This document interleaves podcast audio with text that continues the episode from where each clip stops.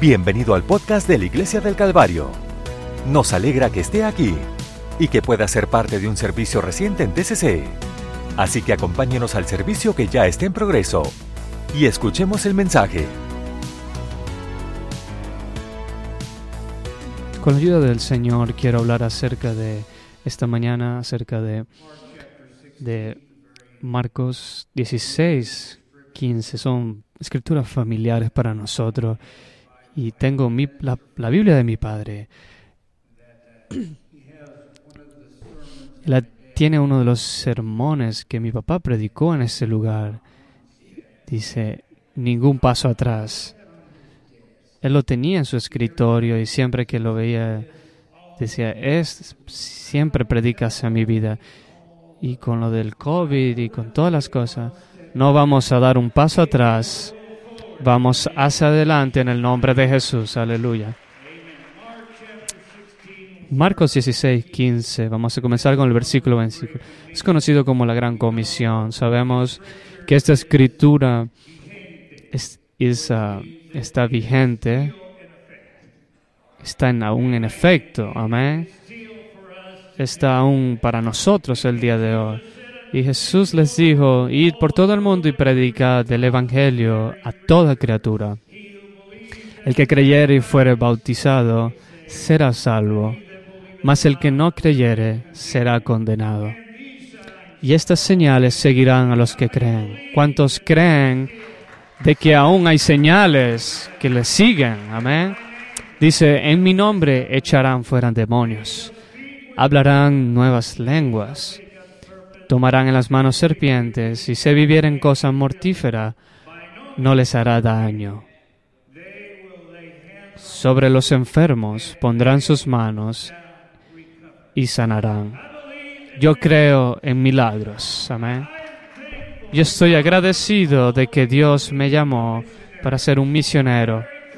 Estoy muy confiado, estoy cómodo de cuando estoy en Venezuela. ¿Por qué? Porque el llamado de Dios está en mi vida, amén. Muchas veces en los Estados Unidos no me siento cómodo, pero estoy agradecido de que su presencia viene hacia mi vida. Estoy cómodo en este servicio porque yo siento lo que siento cuando estoy en Venezuela. Amén. Estoy muy agradecido de que tú y yo no necesitemos de tener millones de personas para que te vengan a visitar. ¿Estás agradecido de que Dios, Dios pone los requerimientos en los servicios y no los hombres? Él dice, Él dice solamente trae a dos o tres en mi nombre y dice, yo estaré allí. Amén. De que Él está aquí en esta mañana, en este lugar, aleluya. Es un gran milagro de que nosotros estamos sanos, vivos éramos pecadores y estoy agradecido por el perdón de, de, Dios en nuestras vidas, de que hoy podemos levantarnos aquí, adorarle a Él y decir que somos hijos de Dios. Aleluya. Puedes decir amén.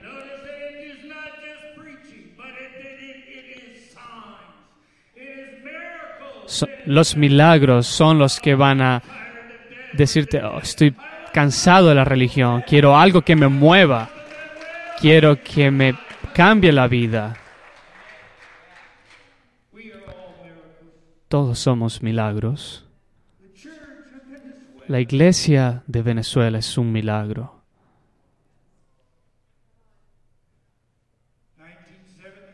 1967, cuando era un pequeño niño, era 23, iba a, ser, iba a tener 24 ellos me dicen que tengo que ir a Venezuela, uno de los, días más felices de mi vida. Llamé a mi papá en Venezuela y, y me dice, tenemos 63 iglesias. Y esa era una gran bendición. Estaba tan alegre que teníamos 63. Usted va a tener el, el este de Venezuela. Es un poco más de un tercio del territorio de Venezuela. No tiene iglesias. Y yo estaba muy, muy, muy feliz. El más pequeño tenía 24 años cuando llegué a Venezuela y estoy allí, pero soy el, el más pequeño. y ahora voy a ser el más viejo. Y eso da miedo.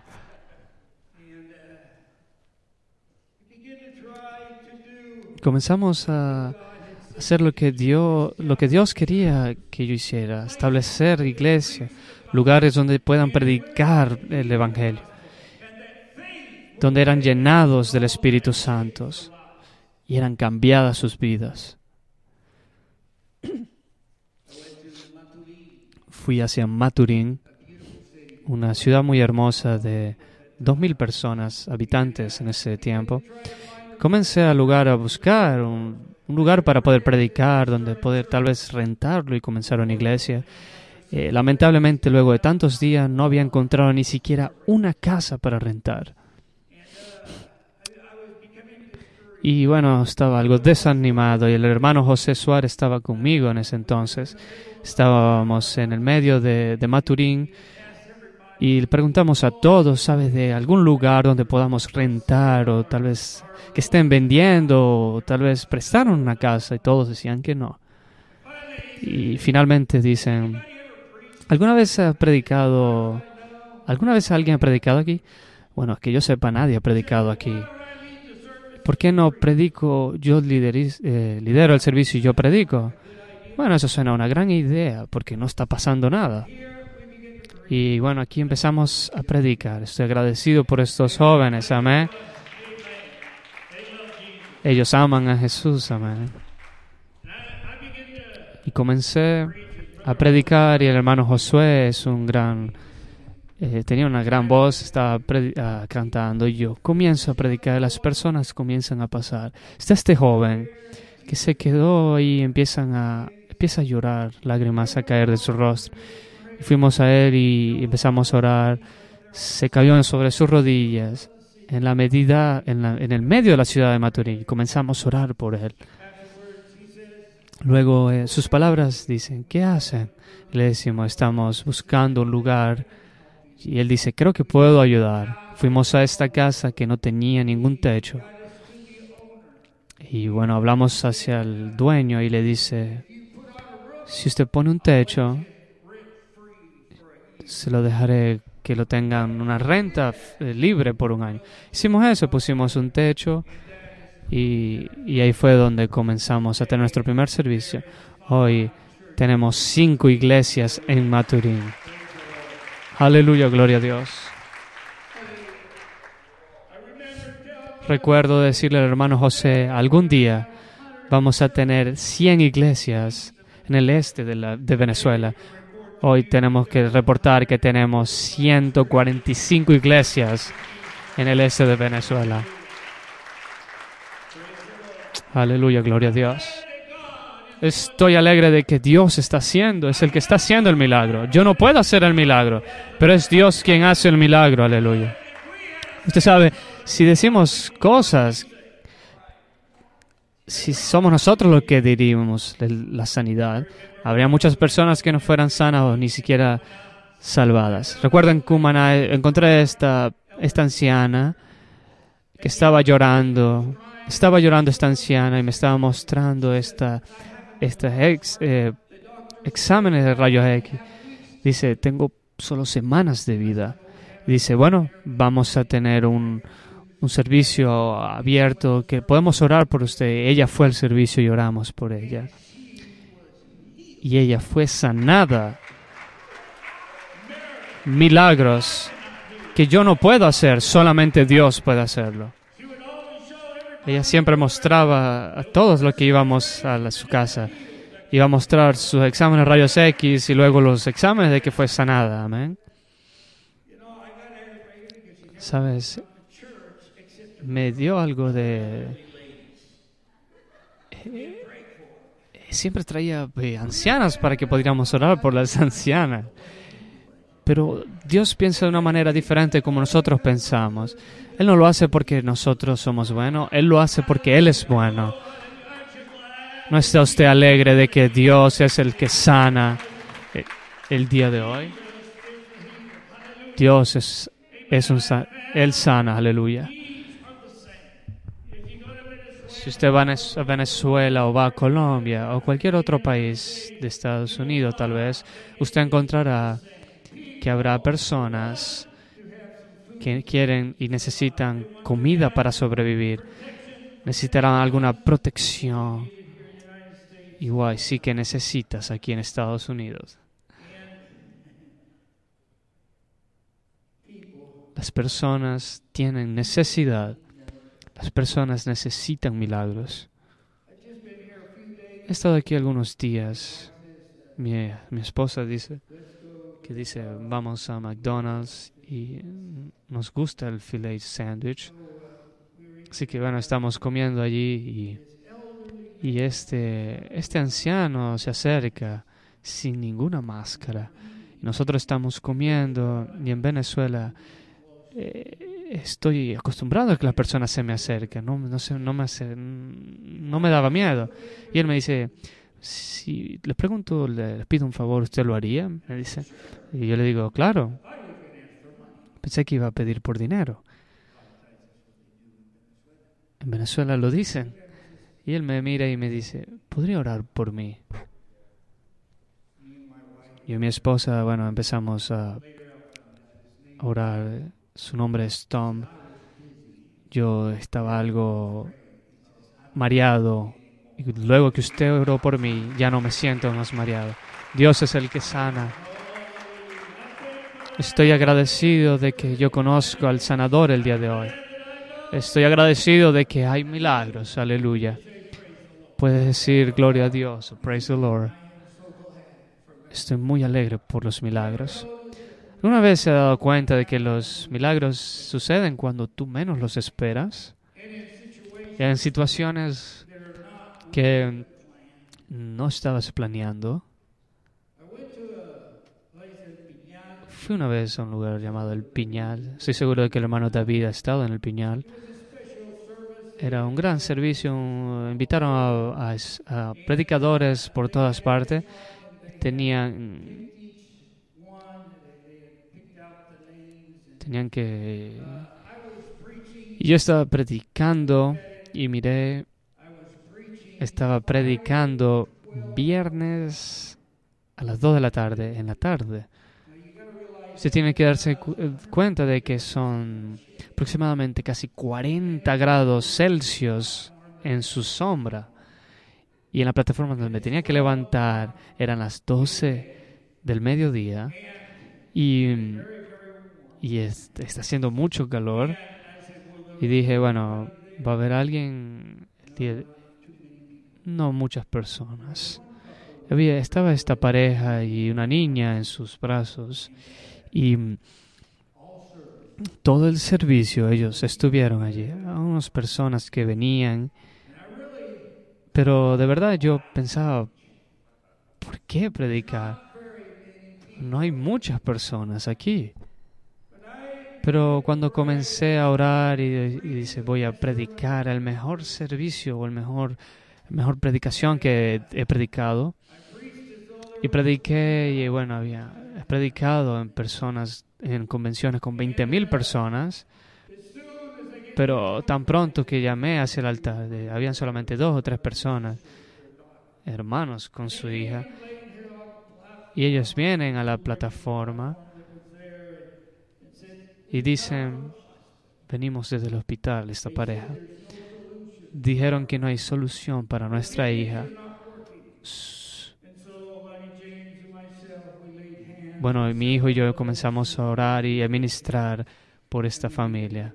Sus riñones ya no les servían. Y yo puedo decir, te puedo decir que Dios instantáneamente les regresó su funcionalidad total, sus riñones. El día de hoy esa niña se está preparando para ir al, instituto bíblico, pero el milagro no, no está ahí. El pastor Tommy dice, ¿sabes? Esa persona estaba, estaban burlándose porque estabas predicando sin personas, pero tenemos cuatro familias porque estaban escuchando ese sermón. La palabra de Dios es poderosa es poderosa, aleluya. Puede decir gloria a Dios. Amén, gloria a Dios. Quiero un milagro en mi vida, aleluya. Necesitamos un milagro en nuestras vidas. La iglesia no es simplemente para irnos, simplemente esperar por el rapto, para tenemos que estar predicando la palabra de Dios con las señales que nos siguen. Pueden decir gloria a Dios. En Venezuela ha habido un gran cambio. Venezuela era una estrella de Sudamérica. La llamaron la Suecia, la Suiza de América. Era hermoso. Pero ahora han cambiado las cosas. No, vamos, no fuimos a Venezuela porque es hermoso, porque es hermoso. No vamos a Venezuela porque tenía una buena economía, porque sí la tenía. Fuimos a Venezuela porque Dios nos llamó para ir a Venezuela. Y en ese entonces eh, las personas usaban bonita ropa, vestimenta. En ese entonces todo tenía muchas cosas. De hecho, si usted ofrecía muchas cosas, le ofrecían a la persona, le decían, no, ¿quién cree que usted sea? ¿Quién, quién, usted, ¿Quién cree que soy yo? No lo necesito. Pero las cosas han cambiado en 20 años. El día de hoy, tal vez usted no tiene agua por 30 días continuos sin agua, gasolina simplemente en el mercado negro, a veces 5 dólares el litro.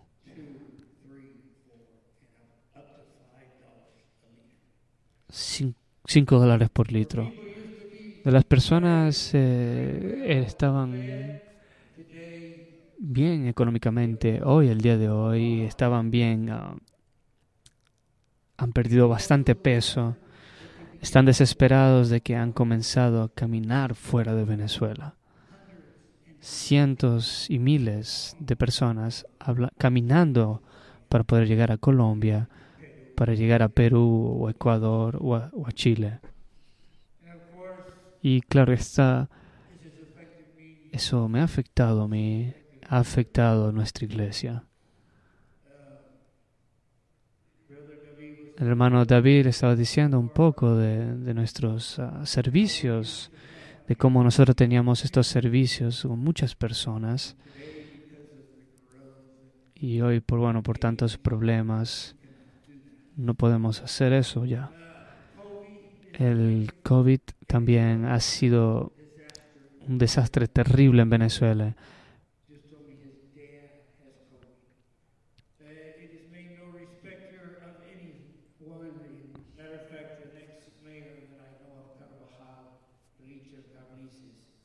Personas han muerto del COVID, personas influyentes en la ciudad donde yo vivo.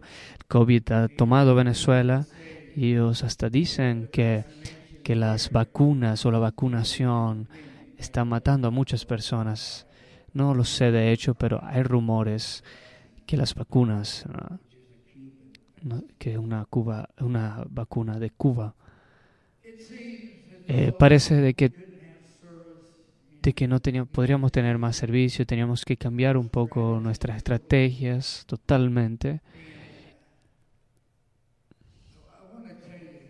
Quiero decirle que comienzas a pensar, luego que tienes 68 años, quieres saber cuánto más tiempo tengo. Algunos de ustedes han estado allí, ¿verdad? Y bueno, Quisiera tener mi cuerpo cuando tenía 20 años.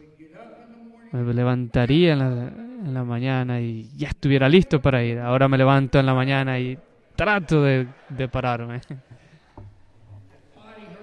Mi cuerpo me duele. Cada contura, cada músculo me duele. No creo que nada puede parar a la iglesia. La iglesia fue construida en la roca que es Jesús y no ni siquiera las puertas del infierno van a prevalecer en contra de la iglesia. Amén. Yo diría, diría muchas veces los servicios que están y hay muchas pocas personas. Estoy muy agradecido de que las cosas han cambiado. Aleluya. El diablo dijo, oh, tengo pocas personas que no van a la iglesia. No hay muchas, pero no. Ahora estamos más alegres de estar en la iglesia que nunca antes. Amén. He estado aquí cuando ellos casi que te, empujaban afuera de, de la puerta. Parecían muchos venezolanos.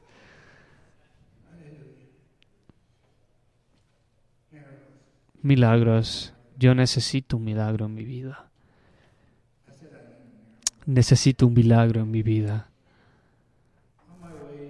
En mi vida, en mi cuando íbamos a Sur Dakota, fuimos a visitar a este joven, a este hombre. Bueno, no es tan joven. Todos parecen jóvenes. Pero bueno, nos paramos y, y este, mucho tiempo atrás tenía mucho tiempo, pero ahora está quebrado. Hace mucho tiempo parecía que tenía todo bien organizado. Ahora está confundido. Los ojos llenos de llanto. Y yo, ¿qué puedo decirle a este hombre? ¿Qué podría hacer? Oré y dice, Señor, ayúdame a decirle algo que podría que podría cambiar su dirección, que él pueda reflexionar y hacer las cosas diferentes. Es difícil, eh, nuestros propios problemas, es difícil de verlos. Y bueno, yo esa mañana oré, no estoy diciendo que sea verdad y nada, pero yo estaba tratando de, como decimos en Venezuela, como entrarle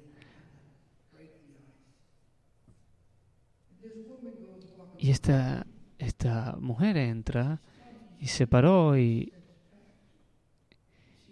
y lo miró y, y le dice, creo que tú necesitas oración. ¿Puedo orar por usted? Le pregunta y le dice, sí. Ahí mismo en la desayuno, está llorando, está orando. Déjeme decirle, si usted no lo hace, Dios va a tener a alguien para hacerlo.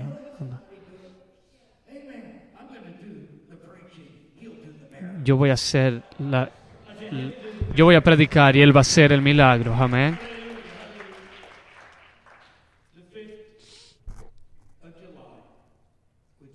En julio 5, que es nuestro día de independencia en Venezuela, tienen un día nacional de ayuno en Jeremías 33, 3. Si nosotros lo llamamos, Él va a responder. Él nos va a mostrar cosas que nunca hemos visto, que ni soñamos a ver. Cuando yo veo estos jóvenes, me siento emocionado porque yo trabajo con jóvenes. Y muchas, muchas personas dicen que los jóvenes son simplemente van y vienen. Pero déjeme decirle, estos son los jóvenes que van a mostrar a nuestra generación un ejemplo de cómo vivir.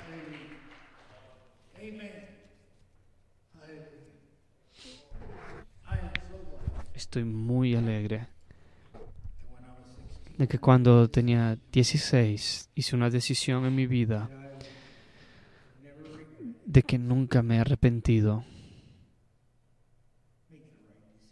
Hice la la decisión correcta. Vamos a ayudar a estos jóvenes a tomar la decisión correcta. Yo pensé ser un jugador profesional de béisbol. Pensé que era bueno. Nunca me olvido de que cuando estaba en Charellave jugando pelotas, un hombre me, di, me llamó, este hombre, y me dice, lo he estado viendo y usted es un buen jugador. Yo dije, pensé que, que le está diciendo la verdad. Y bueno, finalmente, dice, iba, iba a jugar pelota nada más. sabía lo que era jugar todo el día y simplemente Pepsi y hamburguesa. Y bueno, él dice, usted puede jugar para el equipo, tenemos un lugar para usted, así que vamos a darle un uniforme. Te vamos a dar un transporte libre, gratis. Y para mí eso era bienvenidos a las grandes ligas. Y bueno, y desde entonces pensé que iba a jugar pelotas, béisbol. Sabía que había un gran problema, era mi papá. Y bueno, nosotros ya habíamos ah, argumentado, hablado, caminé a su oficina, tenía con mi mente ya hecha, le iba a decir, mira, tengo 16 años, eh, sé más que, más que usted. Y bueno, y le dije a él, papá, ellos me dijeron para jugar en el equipo de echar a llave. Luego él me miró y me dice, Lonnie, ¿cuántos años tienes tú? Tú estás hablando de, de seguir adelante, de tirar tus, tus armas. Yo le digo, sí, 16. Era muy delgado, si usted puede creerlo. Y bueno, soy, tengo 16. Le dice, no puedo tomar todas las decisiones por usted, le dice su papá. Le dice, ¿por qué no vas y ora? Si Dios quiere que tú tienes que ser un, jugador de béisbol, pero si Él quiere que seas un predicador, serás un predicador. Gracias por darme sabiduría. Y me fui de la oficina muy confundido. caminé hacia mi habitación y Dios comienza a tratar conmigo. Cuando fui a mi habitación y me tiré, empecé a llorar como un niño. Yo no quiero ser un jugador de béisbol, quiero ser un predicador. Si, Dios, si tú lo haces, Dios dará el milagro. Dice Dios dará el milagro. Aleluya, aleluya.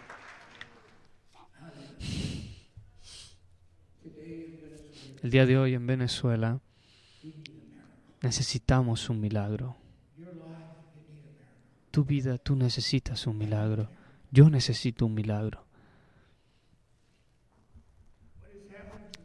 Lo que ha pasado el país de Venezuela no, debería haber pasado en ningún lugar.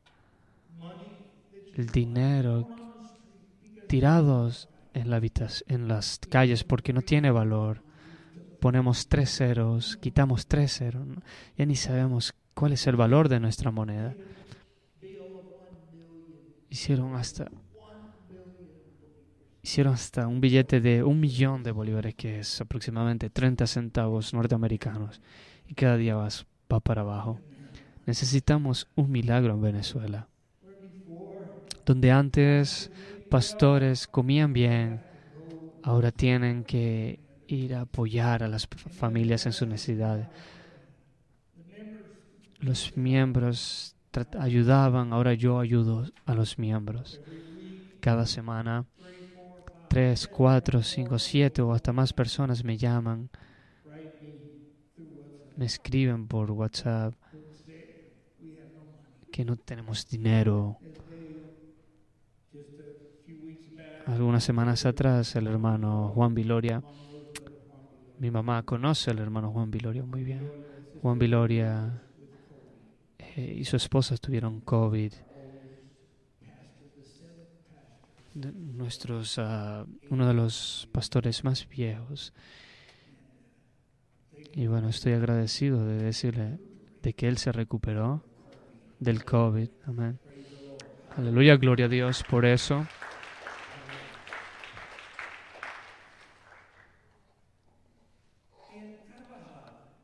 en Carvajal. Hay el hermano Luciano, es un pastor. Hace tres años atrás dice, voy vamos a tener noches, noches de milagros. Usted es el predicador. Le digo, ¿está seguro? Noches de milagros. Nunca había visto algo así antes. El edificio estaba full, habían personas afuera y parece, se llenó las calles donde estaban, había muchas personas. Si nos preparamos para algo, Dios nos va a dar algo. Bueno, comencé a predicar y es tremendo los milagros que pasaron. Yo ni siquiera prediqué mucho, pero oré mucho. Las personas venían, oraban, oren por mí, tengo esto, tengo aquello. Enfermedades de la carne, enfermedades internamente y muchas, muchas otras cosas, pero eran cenados en el nombre de Jesús.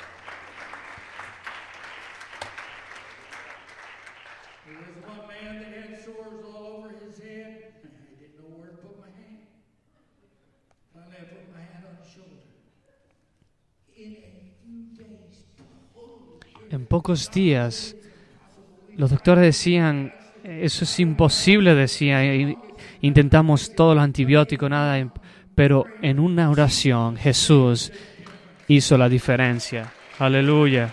Amén, aleluya. Ahora ellos tenían dos. Estaban planeando para la tercera noche de milagro. Ahora tenemos que prepararnos nosotros para los milagros. Amén. Aleluya.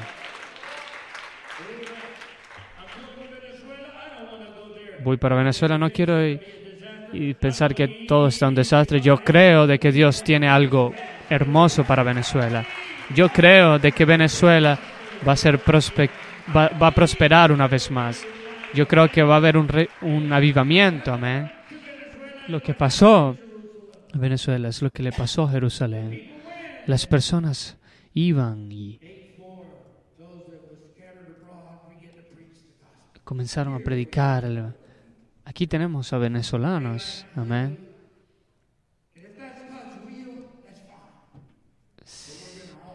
Nosotros también vamos a Venezuela vamos a ver muchos, muchas almas salvadas para el reino de Dios. Aleluya. El hermano Luciano me dice, ir a Venezuela, usted es el predicador para la tercera noche de noches de milagros. Yo creo que tengo que esperar hasta llegar a Venezuela.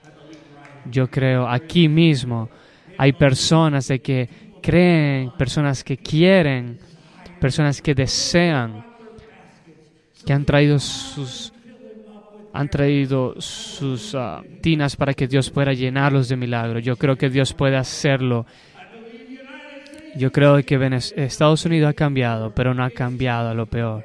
Ha cambiado para lo mejor, porque hay una iglesia ahora de que está orando más que antes.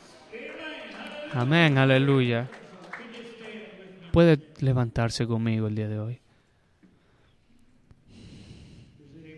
Hay alguien aquí que desea un milagro en sus vidas.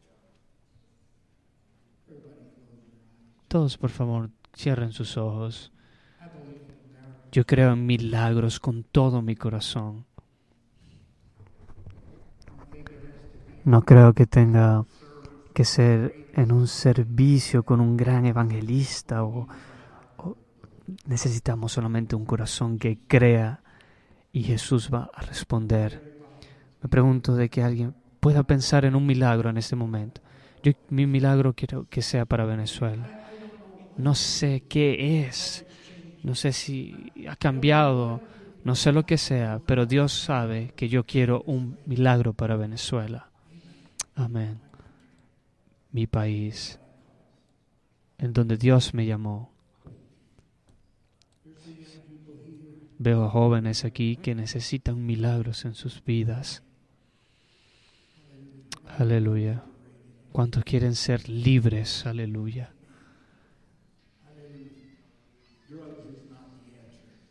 Las drogas no son la respuesta. el alcohol no son las respuestas. Jesús es la respuesta.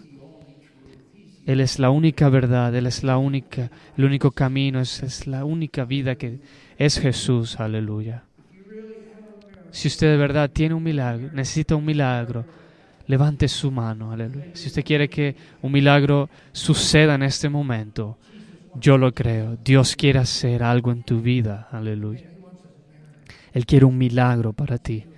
Quiere hacer un milagro para ti. Había un leproso que se acercó a Jesús y le dice, si solamente, si usted quiere, me puede sanar. ¿Cuántos sabemos de que Dios lo puede hacer? Pero creemos que Él no quiere hacerlo, de que pensamos que está ocupado. No. Déjeme decirle de que Jesús te ama. Dije que Jesús te ama. Dios te cuida. Esta persona escuchó todos los milagros y dice, ¿sabes qué? Jesús, si tú quieres, me puedes sanar. Jesús lo miró y le dice con amor y le dice, si quiero. Si quiero, aleluya. Déjeme decirle, no simplemente estamos pidiendo por un milagro. Dios quiere darte ese milagro. Dios quiere darte ese milagro.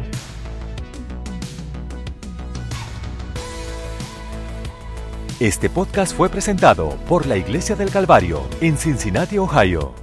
Para obtener más información sobre la Iglesia del Calvario, visite nuestro sitio web en www.thecalvarychurch.com. Considere acompañar a nosotros para un servicio donde encontrará personas amables, música de alta energía y predicación y enseñanza transformativos para la vida desde una visión bíblica del mundo. Puede encontrar nuestro podcast en iTunes, Google Play o en nuestro sitio web en www.thecalvarychurch.com. Hasta la próxima. Gracias por escuchar.